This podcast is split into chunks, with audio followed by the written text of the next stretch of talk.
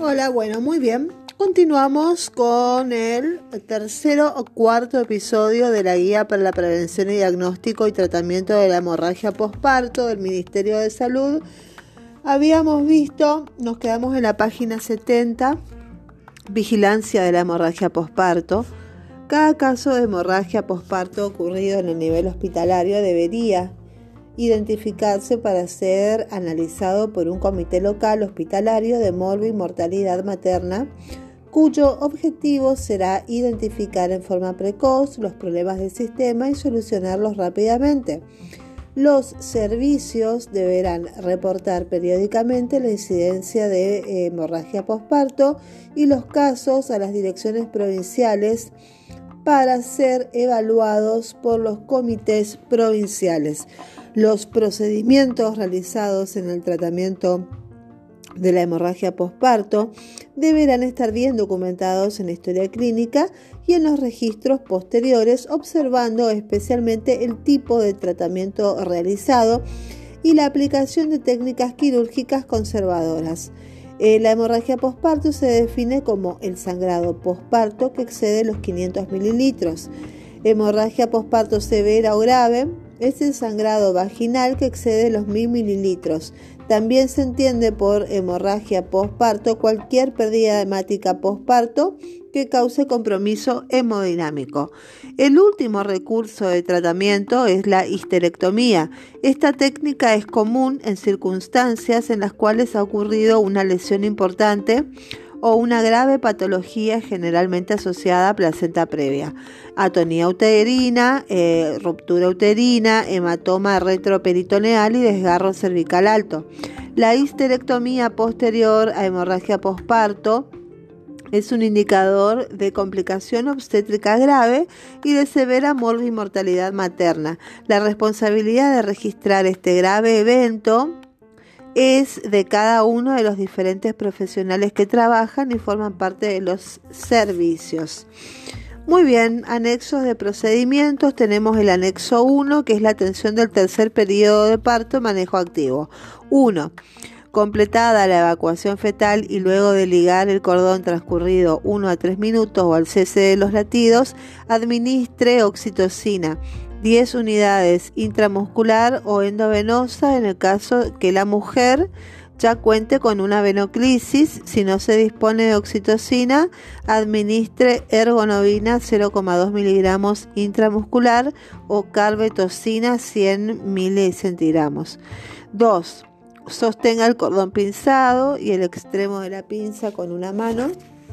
Coloque la otra mano apenas por encima del pubis de la mujer. Estabilice el útero aplicando contratracción durante la tracción controlada del cordón umbilical. 4. Mantenga tensión leve en el cordón umbilical y espere una contracción fuerte del útero en 2 o 3 minutos. 5. Cuando el útero se redondee o el cordón se alargue, tire del cordón hacia abajo en forma continua con mucha delicadeza para extraer la placenta. Con la otra mano continúe ejerciendo contratracción sobre el útero. 6. Si la placenta no desciende después de 30 a 40 segundos de tracción controlada del cordón umbilical, es decir, si no hay ningún signo de separación placentaria, no continúe tirando del cordón, sino Sostenga con delicadeza el cordón umbilical y espere hasta que el útero esté bien contraído nuevamente. Si es necesario, pinzar el cordón más cerca del perineo a medida que se alargue. Con la contracción siguiente, repita la maniobra descrita previamente en el punto 5. 7. Al ser expulsada la placenta, las membranas delgadas pueden desgarrarse. Sostenga la placenta con las dos manos, hágala girar con delicadeza hasta que las membranas queden retorcidas. Traccione lentamente hasta completar la extracción. Si las membranas se desgarran, examine con delicadeza la parte superior de la vagina y el cuello uterino provisto de guantes estériles y utilice una pinza para retirar cualquier trozo de membrana retenido. 10. Examine cuidadosamente la placenta para estar seguro de que está íntegra. Si falta una porción de la superficie materna o hay desgarros de membranas, sospeche retención de restos placentarios. Si se produce una inversión uterina, proceda a restablecer el útero en su posición. Si se ha arrancado el cordón umbilical, puede ser necesaria la remoción manual de la placenta. 13. Realice masaje de inmediato en el fondo del útero a través del abdomen de la mujer hasta conseguir que el útero se contraiga. 14. Asegúrese de que el útero no se relaje después de tener el masaje uterino y realice el examen cuidadoso y repare cualquier desgarro del cuello uterino o la vagina o repare la episiotomía. El anexo 2, que es la sutura de Lynch técnica, la técnica de Lynch consiste en el pasaje de una sutura continua con catgut eh, crómico número 2 en la cara anterior y posterior del útero, empleando aguja curva con punta redonda de 6 centímetros de diámetro. Una vez terminado el pasaje de la sutura, según se observa en la figura, el cirujano tracciona los extremos de la misma mientras el ayudante comprime las paredes del útero en sentido vertical y ante lo posterior en forma sostenida para poder amarrar los extremos del hilo ejerciendo una compresión sostenida en las paredes del útero. Antes de colocar el útero en la cavidad abdominal, el cirujano debe cerciorarse de que no hay sangrado en los puntos de salida del catgut crómico en caso de sangrado se utilizan puntos hemostáticos en U con catgut crómico número 2 y aguja de 3 centímetros de diámetro o se realiza compresión manual con gasa durante 3 minutos. Los hilos del catgut se absorben al cabo de 14 días, por lo que no requieren ser removidos. La sutura compresiva del útero ejerce una tensión sostenida en sentido vertical y ante lo posterior. Esto permite la adhesión de la pared anterior y posterior del útero y el acortamiento de sus paredes en sentido vertical, eh, en tal forma que no permite la formación del espacio virtual del endometrio, impidiendo la colección de sangre y de este modo se realiza el cierre compresivo de los vasos y de las arterias espirales. Puede realizarse también la sutura compresiva empleando puntos en U, como se ve en la figura adjunta que ilustra variantes de la técnica, y emplear tantos puntos en U como sea necesario, empleando siempre catgut crómico grueso número 2. En el anexo número 3 hay reparación de la episiotomía de los desgarros perineales, que son desgarros de primer y segundo grado, hay que examinar cuidadosamente la vagina, el perineo y el cuello uterino. Si el desgarro es largo y profundo a través del perineo, inspeccione para asegurarse de que no haya ningún desgarro de tercero o cuarto grado.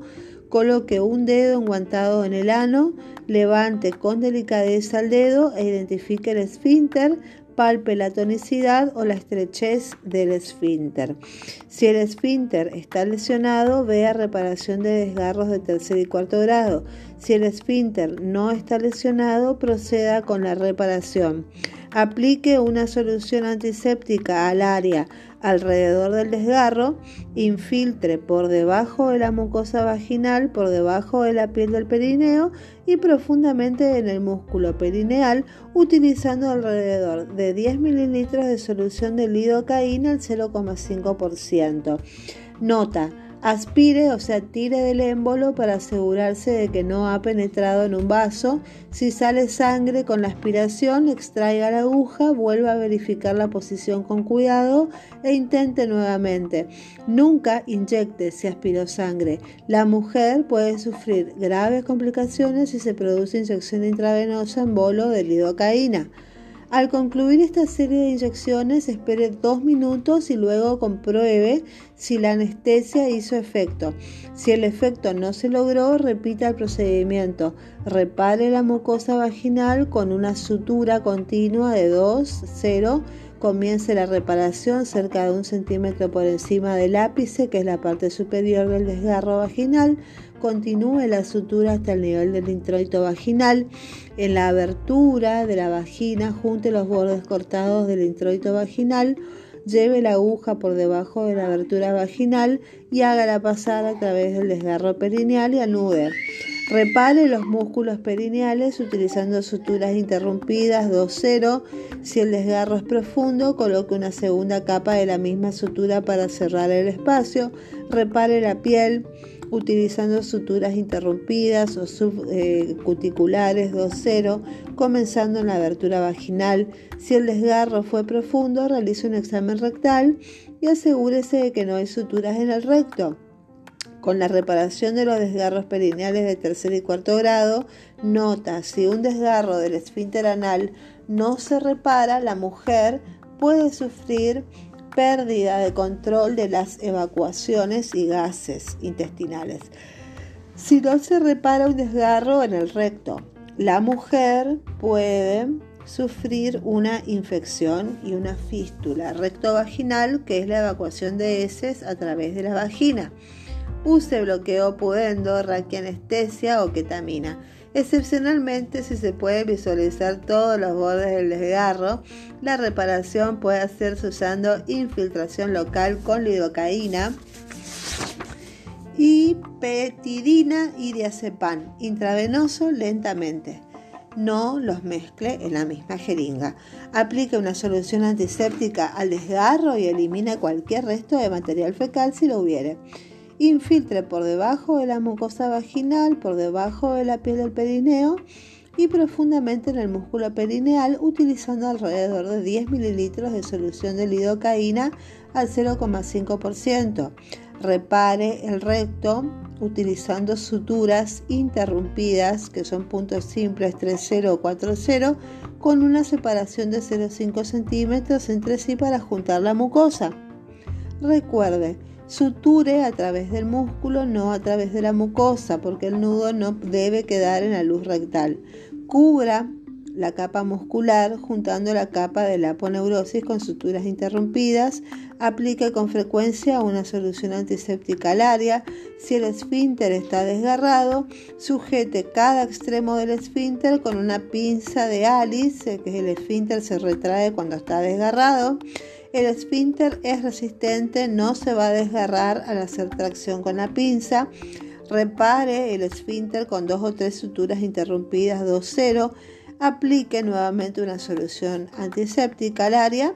Examine el ano con un dedo enguantado para asegurar que la reparación del recto y del esfínter sea correcta. Y luego cámbiese los guantes por otros limpios sometidos a desinfección de alto nivel o estériles. Repare la mucosa vaginal, los músculos perineales y la piel según descripción previa. Atención después del procedimiento. Si hay un desgarro de cuarto grado, administre una dosis única combinada de antibióticos profilácticos, que son la ampicilina 500 miligramos endovenoso, metronidazol 500 miligramos endovenoso, Haga seguimiento estrecho para detectar signos de infección de la herida.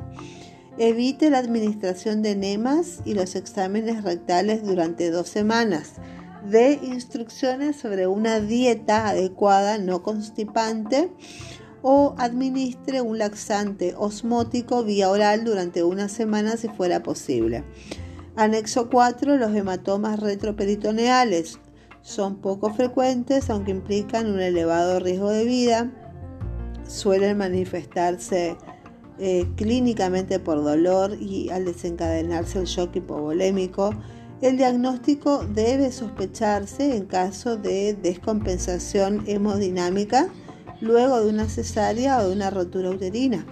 Comience el tratamiento del shock, solicite ayuda o solicite ayuda a un cirujano experimentado, general, vascular o ginecólogo. Eh, administre una única dosis de antibióticos profilácticos como la cefalotina y un gramo endovenoso.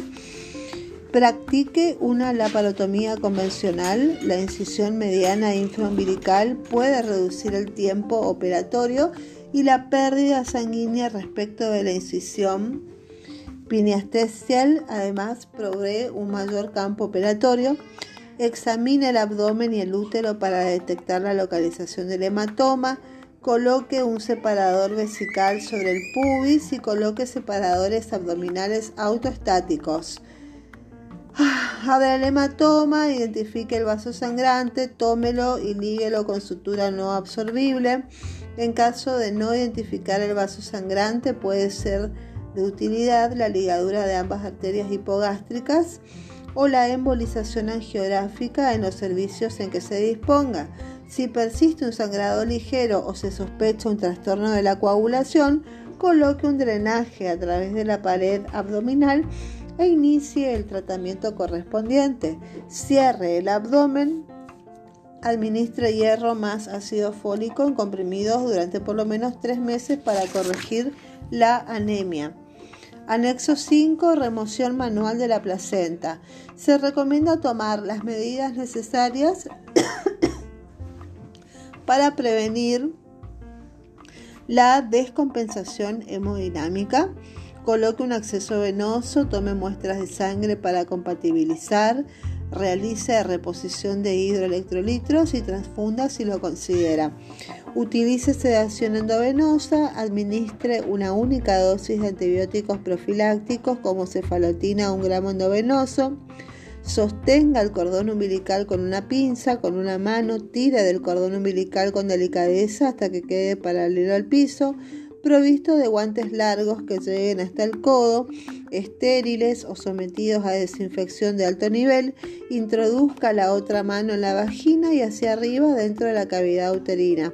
Sostenga el fondo del útero y ejerce una contracción durante la remoción para prevenir la, la inversión uterina. Mueva los dedos de la mano dentro del útero lateralmente hasta ubicar el borde de la placenta. Entonces, si el cordón umbilical eh, si el cordón umbilical fue desprendido previamente, eh, introduzca una mano, introduzca una mano en la cavidad uterina. Explore toda la cavidad hasta que detecte una línea de división entre la placenta y la pared uterina. Desprenda la placenta del sitio de implantación manteniendo los dedos firmemente unidos y utilizando eh, el borde de la mano para establecer gradualmente un espacio entre la placenta y la pared uterina. Continúe con la maniobra lentamente alrededor de todo el lecho placentario hasta que la placenta entera se separe de la pared uterina. Evite la tracción vigorosa del cordón, así como la presión sobre el fondo uterino, ya que pueden ocasionar inversión uterina. Bueno, si la placenta no se separa de la superficie del útero mediante un movimiento lateral suave de la yema de los dedos la línea de división, sospeche una placenta acreta. Interrumpa la maniobra y proceda con una laparotomía y posible histerectomía subtotal. Sostenga la placenta, retire lentamente la mano del útero y arrastre la placenta una vez que tenga la la placenta en la mano. Con la otra mano continúe aplicando la contratracción al fondo del útero, empujándolo en sentido opuesto al de la mano al que se está retirando. Palpe el interior de la cavidad uterina para asegurarse de que ha extraído todo el tejido placentario. Administre oxitocina de 20 a 40 unidades en un litro de líquido intravenoso que una solución salina normal o lactato de Ringer a razón de 60 gotas por minuto. Pida a un asistente que masajee el fondo del útero para estimular la contracción uterina tónica. Si hay sangrado profuso continuo, administre gonobina 0,2 miligramos intramuscular o carbetocina 100 intramuscular o misoprostol 600 vía oral o sublingual. Examine la superficie uterina, de la placenta para asegurarse de que está íntegra. Si falta algún lóbulo o tejido placentario, explore la cavidad uterina para extraerlo. Examine a la mujer cuidadosamente y repare cualquier desgarro del cuello uterino, la vagina y repare la episiotomía. Problemas. Si la, la placenta queda retenida a causa de un anillo de constricción o si han transcurrido varias horas desde el parto, puede que no sea posible hacer entrar toda la mano en el útero. Extraiga la placenta en fragmentos utilizando dos dedos, pinza Foster o una cureta gruesa. A continuación hay que realizar un legrado uterino con cureta Roma de Pinart. La atención después del procedimiento Observe a la mujer estrechamente hasta que haya desaparecido el efecto de sedación intravenosa. Monitoree los signos vitales, pulso, presión arterial y respiración cada 30 minutos durante 6 horas siguientes hasta que la mujer esté estable. Administre oxígeno a través de la máscara facial. Evalúe la necesidad de traslado a terapia intensiva palpe el fondo del útero para asegurarse de que el útero continúa contraído, continúe la infusión de líquidos endovenosos y transfunda según la necesidad. Controle el sangrado, controle el sangrado tomando los pedículos uterinos con la pinza de Faure y ligando con puntos con suturas en 8. En todos los casos verifique que no haya lesión en la vejiga si se identifica lesión vesical, repárela. Compruebe la hemostasia. Si persiste un sangrado ligero o se sospecha un trastorno de la coagulación, coloque un drenaje a través de la pared abdominal e inicie el tratamiento correspondiente. Cierre el abdomen con técnica convencional. Si hay signos de infección, deje un drenaje según necesidad e inicie tratamiento antibiótico que sería un triple esquema endovenoso. Después tenemos la reparación de una lesión vesical. Determina la magnitud de la lesión sujetando cada borde del desgarro con una pinza y estirando con delicadeza. Determine si la lesión está cerca del trígono vesical como uréteres y uretra. Separe por disección la vejiga del segmento uterino inferior con tijeras finas o con una esponja en una pinza libera un círculo de 2 centímetros de tejido vesical alrededor del desgarro, repare el desgarro en dos capas con una sutura continua de catgut cromado 3.0 o poliglicol, suture la mucosa vesical, que es la capa interna delgada, y el músculo vesical, que es la capa externa, invierta o repliegue la capa externa sobre la primera capa de sutura y coloque otra capa de sutura y asegúrese de que las suturas no penetren en el área del trígono. Someta a prueba la reparación para detectar si hay pérdidas. Llene la vejiga con solución salina o agua estéril a través del catéter. Y si hay pérdidas, retire la sutura, repare y repita la prueba. Si no hay certeza de que la reparación está lo suficientemente lejos de los uréteres y la uretra, concluya la reparación y refiere a la mujer a un establecimiento de nivel superior de atención para que se le haga una pielografía intravenosa. Deje colocada la sonda vesical durante por lo menos 7 días y hasta que la orina esté clara. Continúe con los líquidos intravenosos para asegurar el enjuague. Em, de la vejiga, indica antibióticos por vía oral para prevenir la infección urinaria y la atención después del procedimiento si hay signos de infección o la mujer tiene fiebre. En ese momento administre una combinación de antibióticos hasta que la mujer esté sin fiebre por 48 horas tenemos ampicilina 2 gramos intravenoso cada 6 horas, gentamicina 5 miligramos por kilo de peso corporal intravenoso cada 24 horas y metronidazol 500 miligramos intravenosos cada 8 horas. Administrar oxígeno a través de la máscara facial, administrar analgésicos en forma apropiada. Si no hay signos de infección, retira el drenaje abdominal después de las 48 horas y si no se realizó La histerectomía o oclusión tubárica explica el riesgo de embarazos futuros y realice consejería sobre métodos anticonceptivos y planificación familiar. Administre hierro más ácido fólico en comprimidos durante por lo menos tres meses para corregir la anemia. Dado que el riesgo de una rotura uterina aumenta con cada embarazo posterior, una vez superada la emergencia, es necesario considerar con la mujer la opción de una anticoncepción permanente.